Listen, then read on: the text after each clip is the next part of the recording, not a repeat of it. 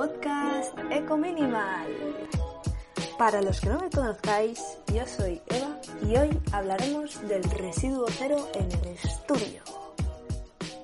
El episodio de hoy no es solo para estudiantes, sino que puede ser útil para todos aquellos que tengáis un despacho o aquellos que aún sigáis escribiendo a mano como se ha hecho siempre.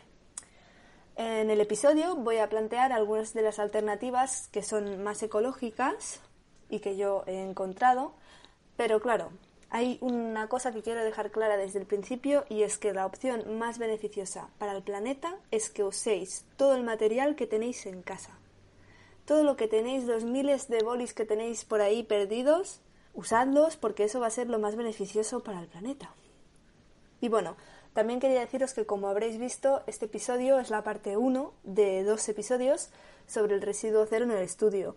He decidido dividirlo en dos partes porque si no se hacía eterno, la verdad. Y yo prefiero daros información completa en dos partes distintas que no decirlo todo, mmm, pasarlo bastante por encima en un solo episodio. Así que, nada, dicho esto, empecemos con la parte de hoy, que es la primera parte. Yo estoy segura de que tenéis miles de bolígrafos abandonados en un cajón de vuestra casa. O sea, si no tenéis esto, o me podéis estar diciendo ya que sois minimalistas o os habéis mudado de piso hace dos días. Porque si no, vamos, es que es prácticamente imposible. Y claro, lo mejor es que le demos un uso a esos bolígrafos. Démosle una vida, un uso, porque si se secan, su vida útil pues no habrá tenido sentido esos bolis habrán nacido para, para ser tirados y eso es una cosa súper triste. Entonces, por ese motivo, por favor, intentemos adaptarnos un poco porque yo soy consciente de que no todos los bolígrafos y los lápices escriben igual, pero intentemos buscar este punto entre medio eh, y usar lo que ya tenemos al máximo, aunque sea usar estos bolígrafos para las cosas más que se quedan en casa y no cosas oficiales, o como veáis, o para no la universidad o no la escuela, sino para los apuntes en sucio. No lo sé, pero saquemos de partido esos bolígrafos y eh, todo este material que tengáis en casa ya de por sí, porque tienen derecho a ser usados y a vivir. Entonces, pues eso, este es un consejo que ya me, me habéis oído mucho decirlo, en cualquier circunstancia puede ser aplicable y nada, hay que tener claro que a veces no somos conscientes de que ya tenemos todo lo que necesitamos, así que, por favor, usémoslo si ya lo tenemos. Dicho esto, empezaremos con la parte interesante del episodio de hoy. porque estoy muy contenta porque he recibido dos audios de dos oyentes, que son Berta y Uri, y que me preguntan sobre cómo conseguir el residuo cero en el estudio. Así que vamos a escuchar estos audios y intentaré resolver sus dudas a lo largo del episodio. Adelante, audios. ¿Podrías decirme alguna tienda donde podría conseguir material para generar residuo cero en el estudio? Como bolis o libretas o alguna cosa así. Hola, soy Yuri. Eh, ¿Me podrías dar consejos para no generar residuos durante el estudio? ¿Y me podrías decir qué residuos generamos? Bueno, lo primero de todo, muchas gracias chicos de verdad por enviar los audios. Os mando un besico súper grande desde aquí. Y bueno, pues vamos a ello, vamos a intentar resolver estas dudas. La respuesta a Berta sobre las tiendas de material más tipo residuo cero la responderé más adelante cuando ya hable de las alternativas y voy a empezar respondiendo a la pregunta de Uri. Eh, hay una cosa que me parece muy curiosa y es que Uri haya preguntado sobre los residuos que generamos, sobre cuáles son porque es algo que muchas veces nos olvidamos de que generamos porque lo vemos como una cosa que es necesaria, ¿no? Porque claro, tenemos que estudiar y tenemos que usar folios y tenemos que estudiar y tenemos que escribir o lo que sea. Y no sé, me parece muy curioso reflexionar realmente sobre cuáles son estos residuos que estamos generando y poder así analizar bien cómo podemos sustituirlos. Y a ver, está claro que hay cosas necesarias, pero también hay cosas que no lo son.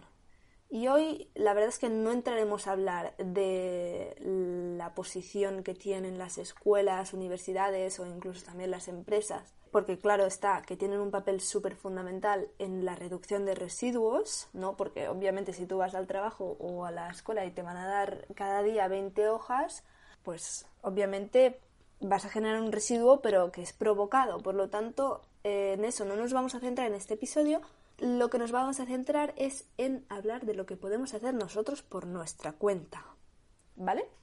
Entonces, los residuos que yo creo que generamos con nuestros estudios, que posiblemente vuestros residuos sean distintos, pues es probable, pero no sé, yo he intentado agruparlos en una clasificación. Por un lado son los de papelería, como por ejemplo los bolígrafos, los rotuladores, los papeles que tanto usamos para escribir como para imprimir, las carpetas, los portafolios de plástico, etc. Y luego por otro lado tenemos los aspectos que no se ven tan fácilmente, que quedan un poco más escondidos, como podrían ser el tema electrónico, los ordenadores, tabletas, eh, cables, pendrives, auriculares y bueno, todos estos gadgets que nosotros usamos, a veces algunos de nosotros, para estudiar. Tenemos estas dos categorías y luego tenemos una última categoría que yo la voy a llamar así, que cada uno la llame como quiera. Yo la voy a llamar los residuos en segundo plano son los que no generamos expresamente para estudiar, pero que nuestro proceso de estudio pues hace que acabemos generándolos. Por ejemplo, los papeles con los que envolvemos el bocadillo cuando vamos a estudiar o a trabajar, las botellas de agua que llevamos en la mochila o en la bolsa, etc. En total, la verdad es que parece que no, pero en el proceso de estudiar utilizamos muchas cosas y al final de su vida útil estas cosas acaban siendo residuos. Pero claro, entonces llega aquí el punto de la cuestión de este episodio de hoy, que es cómo reducimos nuestros residuos o hacemos que estos dañen menos al planeta. Y ahí es donde vamos a entrar ahora mismo, de cabeza, pim, pam, pim, ahí vamos, ¿vale? entonces, en el episodio de hoy, en la parte 1, hablaré de los residuos que son más obvios. Y en la parte 2 trataré todos los residuos digitales y lo que yo llamo, pues, como he dicho antes, los residuos en segundo plano. Entonces, hay un aspecto clave para reducir los residuos que son los principales y los que se ven más claramente, que es reutilizar. Y esto está muy ligado sobre todo con el tema de papeles, pero se puede, se puede usar con todo. Por ejemplo, los bolígrafos recargables los podemos recargar, los, los no sé, ya más centrado en el ámbito del arte, los pinceles viejos, pues normalmente son los que van mejor. Ligado al ámbito de los papeles, pues todos los papeles que nosotros, por ejemplo, escribimos por un lado, si los guardamos, los podemos usar luego para otras cosas, como por ejemplo, eh, al recortar los chiquititos, pueden servir como notas tipo post-it, aunque no se enganchan, pero bueno, notas tipo post-it o así, notas rápidas. También para realizar las listas de la compra o para hacer la lista de cosas que tenemos que hacer tipo to-do list y también nos pueden servir incluso para imprimir cosas que no tengamos que enseñar ni entregar a nadie, como por ejemplo yo uso estas hojas para imprimir calendarios para organizar mi mes o también se pueden usar para mm, imprimir horarios o lo que sea. Que por cierto, si los post-its para vosotros son súper imprescindibles porque claro se pegan por todas partes o lo que veáis, pues eh, eso es un pequeño paréntesis, pero también los venden con papel eh, reciclado, así que no sé, mirároslo si os interesa y así pues eh, no generamos esta demanda de nuevos recursos, sino que aprovechamos los recursos que ya habíamos usado previamente.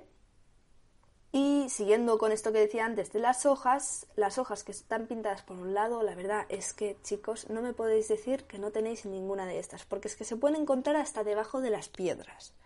Solo tenéis que pensar, por ejemplo, en todas las fotocopias que os dieron cuando ibais a la ESO o, no sé, en cualquier momento de vuestra vida que os han dado una fotocopia. Si esos papeles los tenéis aún guardados y no los vais a usar para nada más, no dejéis que cojan polvo dadles un uso, pues por una cara para hacer esto las listas de la compra o... Y bueno, para los aspectos que son más oficiales, que necesitéis un papel que no esté usado previamente, podéis usar el papel reciclado.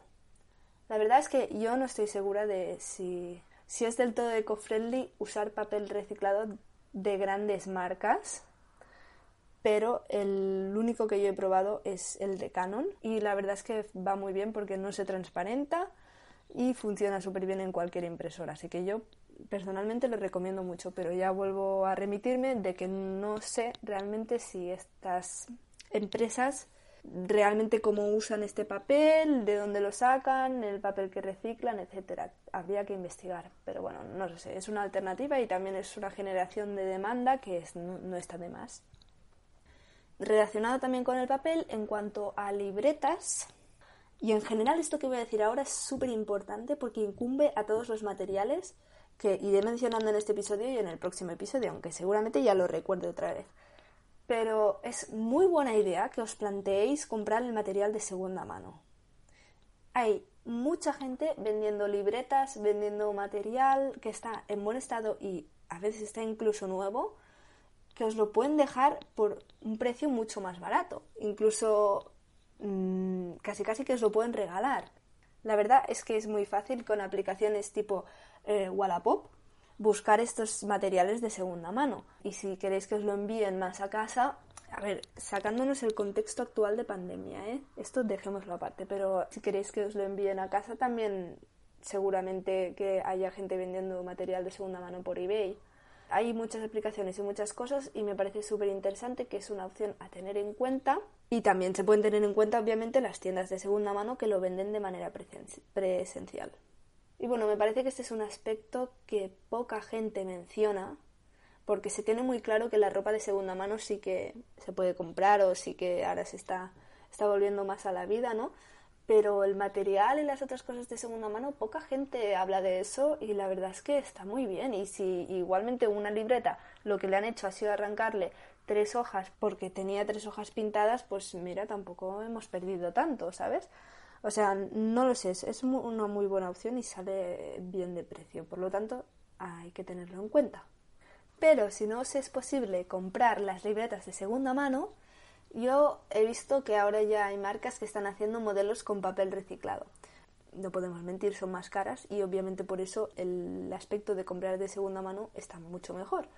Pero bueno, la opción está sobre la mesa. La marca que yo he visto que hace estas libretas es Miquel Rius, que al menos en Cataluña la venden en bastantes papelerías. Y tiene modelos de libretas A5, A5 seguro, y A4 ahora no lo sé seguro, pero puede ser que sí también. Y nada, pues eso que venden muchas papelerías y también hay otros modelos, obviamente, de, de otras marcas. Así que esto sería más o menos el tema de papel y cómo podemos solucionarlo y hacer un poco más residuo cero. Y ahora pasaremos a hablar de, los bolígrafos, ¿no? De los bolígrafos y del material así más manual. Como ya dije en el primer episodio de este podcast, hay que revivir la pluma. La pluma hay que revivirla. Yo hace dos meses que estoy usando la pluma y puedo decir que es genial. O sea, muy recomendable. Pensaba que sería peor. Yo al principio lo estaba dándole largas a la pluma, pero no, no, no, no.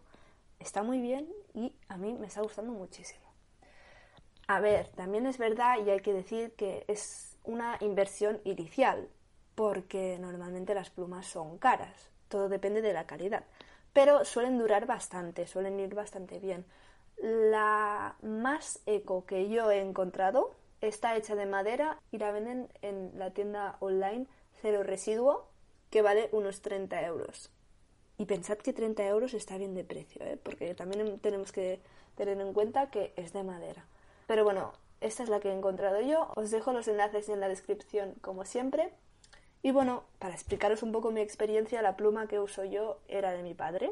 Y yo no tenía ni idea de lo que valía hasta que no lo he buscado para recomendárosla. Pero bueno, es una inversión un poco más grande, pero es de la marca Montegrappa, que es una marca italiana y funciona súper bien. El único problema que tiene la pluma, la mía, porque ya tiene unos años, es que el tapón no cierra del todo.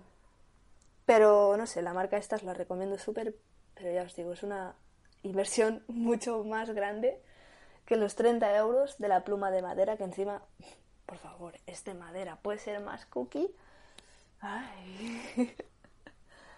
y respecto a la pluma, un punto súper importante, aquí hay que tener mucho ojo, es que la pluma tiene que ser de cartucho recargable. es bastante importante porque si no, seguiremos usando el plástico cada vez que se nos acabe la tinta. Tendremos que tirar el cartucho y volver a coger uno de nuevo. En cambio, si es de cartucho rellenable, lo podremos rellenar con los tinteros que normalmente, casi casi siempre, son de cristal y los venden en cualquier papelería.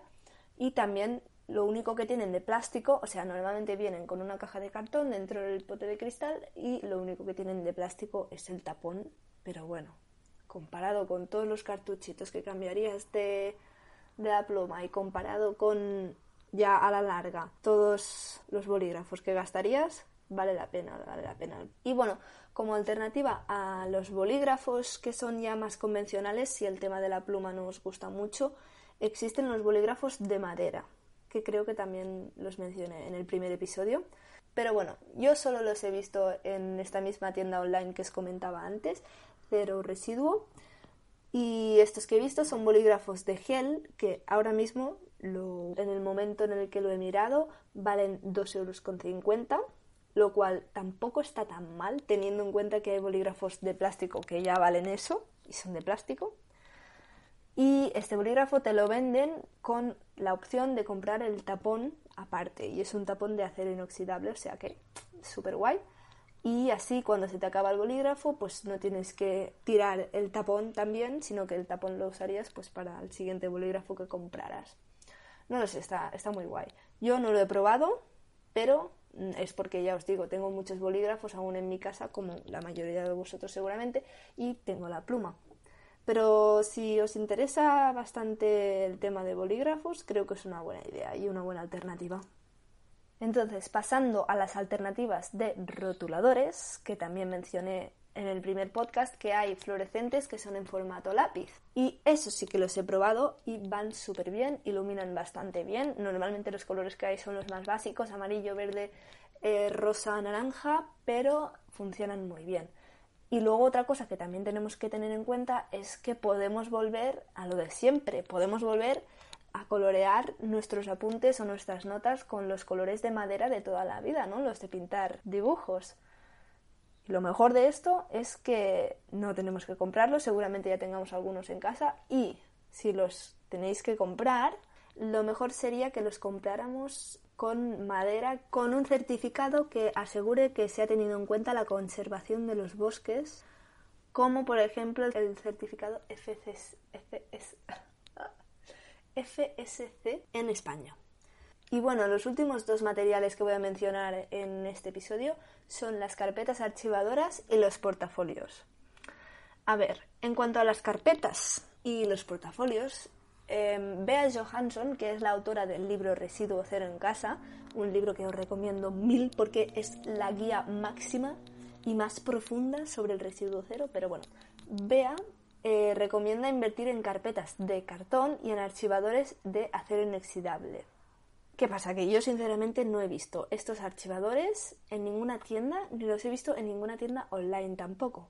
Por lo tanto, si vosotros lo encontráis, fantástico, me lo podéis decir también y, así lo compartimos para todos. Pero claro, hay, estaba pensando yo que hay que buscar una alternativa, ¿no? Y yo creo que la mejor opción es utilizar carpetas de cartón, de estas archivadoras típicas de cartón, con este clip de metal y mirando siempre que si puede ser sea cartón reciclado y si no puede ser cartón reciclado pues sea cartón que ya os digo certificado con em, un certificado como el que he mencionado antes, como el FSC. Y los portafolios los podéis sustituir por carpetas de cartón, que son un poquito más difíciles de encontrar porque muchas se venden por mayor, pero con ganas e intención se consigue. También hay algunas carpetas que sí que las venden en tiendas de papelería que son de más de, de cartón. Las carpetas sí que las he visto, pero los portafolios quizás sí que son más difíciles de encontrar. Pero bueno, claro, lo ideal es que también fuesen de cartón o papel reciclado y obviamente con el certificado. Así que estas son un poco las alternativas que yo os doy a las cosas más visibles. Siempre, claro está, por ejemplo, será mejor comprarse un sacapuntas que sea de acero inoxidable o de madera que no uno que sea de plástico. Y cosas que son un poco más evidentes.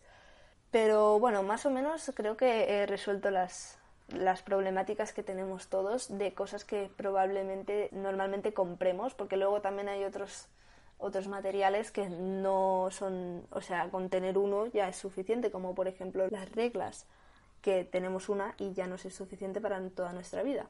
Pero no sé qué, he tratado los materiales que me han parecido que más se acuden a comprar normalmente en cuanto a el estudio. Y ahora que ya hemos acabado con las alternativas de la parte 1 de este episodio, llegamos a los retos. En este caso, el reto sencillo, claro, como siempre, directo, es que recuperéis todos esos bolígrafos y todo ese material que tenéis abandonado por casa y que lo uséis antes de comprar material nuevo. Mira que es fácil, os ahorraréis el 100% de vuestra compra de material escolar. Solo tenéis que abrir el cajón, ya sabéis qué cajón es, y si no sabéis, amiguis, tenéis muchas cosas. Hay que hacer limpieza. es broma. Mm, pues eso, solo con mirar un poquito cuáles son estos bolígrafos, detectarlos y intentar usarlos al máximo hasta que su vida útil pues no dé para más. Y recordamos que los bolígrafos no se tiran al contenedor amarillo, que eso también es importante, se tiran al punto de recogida de materiales especiales. Así que este punto también era muy importante. Y bueno, ya para finalizar el episodio, mis recomendaciones de hoy son cortitas, son las que he ido mencionando a lo largo del episodio. La primera es la web, que ya había mencionado, que es ceroresiduo.com y os la recomiendo y os recomiendo sobre todo que investiguéis porque tiene un apartado de papelería donde hay cosas que no he mencionado, como por ejemplo gomas de borrar naturales, lápices de minas, minas que vienen en, en envases de cristal y no de plástico, chinchetas de madera, cinta adhesiva de, de papel, que es una buena alternativa al típico celo que conocemos, el celo de plástico, y aparte de esta web, pues lo que también os recomiendo obviamente es el libro de Residuo Cero en Casa de Bea Johansson. Todo esto linkeado en la descripción como siempre. Y si sois de Cataluña también me gustaría añadir que os compraseis, si podéis, el libro en catalán, porque cada edición viene con recursos y recomendaciones que son especiales en Cataluña, que solo se encuentran aquí. Por lo tanto, si vosotros compráis el libro en castellano, pues tendréis recursos que están para toda España, pero si los compráis en Cataluña tendréis algunos de toda España y luego unos centrados en Cataluña que me parece a mí que son más convenientes porque nos caen más cerca.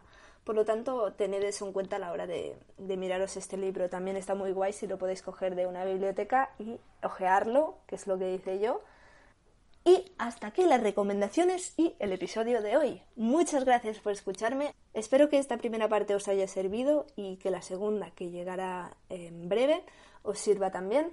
Y os informo de una cosa, y es que el podcast ya está disponible en otras plataformas como Google Podcast y dentro de poco estará en Apple Podcast. Para todos aquellos que tengáis un iPhone o todos aquellos que tengáis un Android, pues será mucho más sencillo escuchar este podcast. Así que guay. Y como siempre, recordad que podéis enviarme vuestras sugerencias al correo ecominimalpodcast.gmail.com y con la app de Anchor podéis enviarme mensajes de voz y obviamente si me estáis escuchando desde iBox estáis invitadísimos a comentarme lo que queráis. Hasta el próximo episodio. Adiós.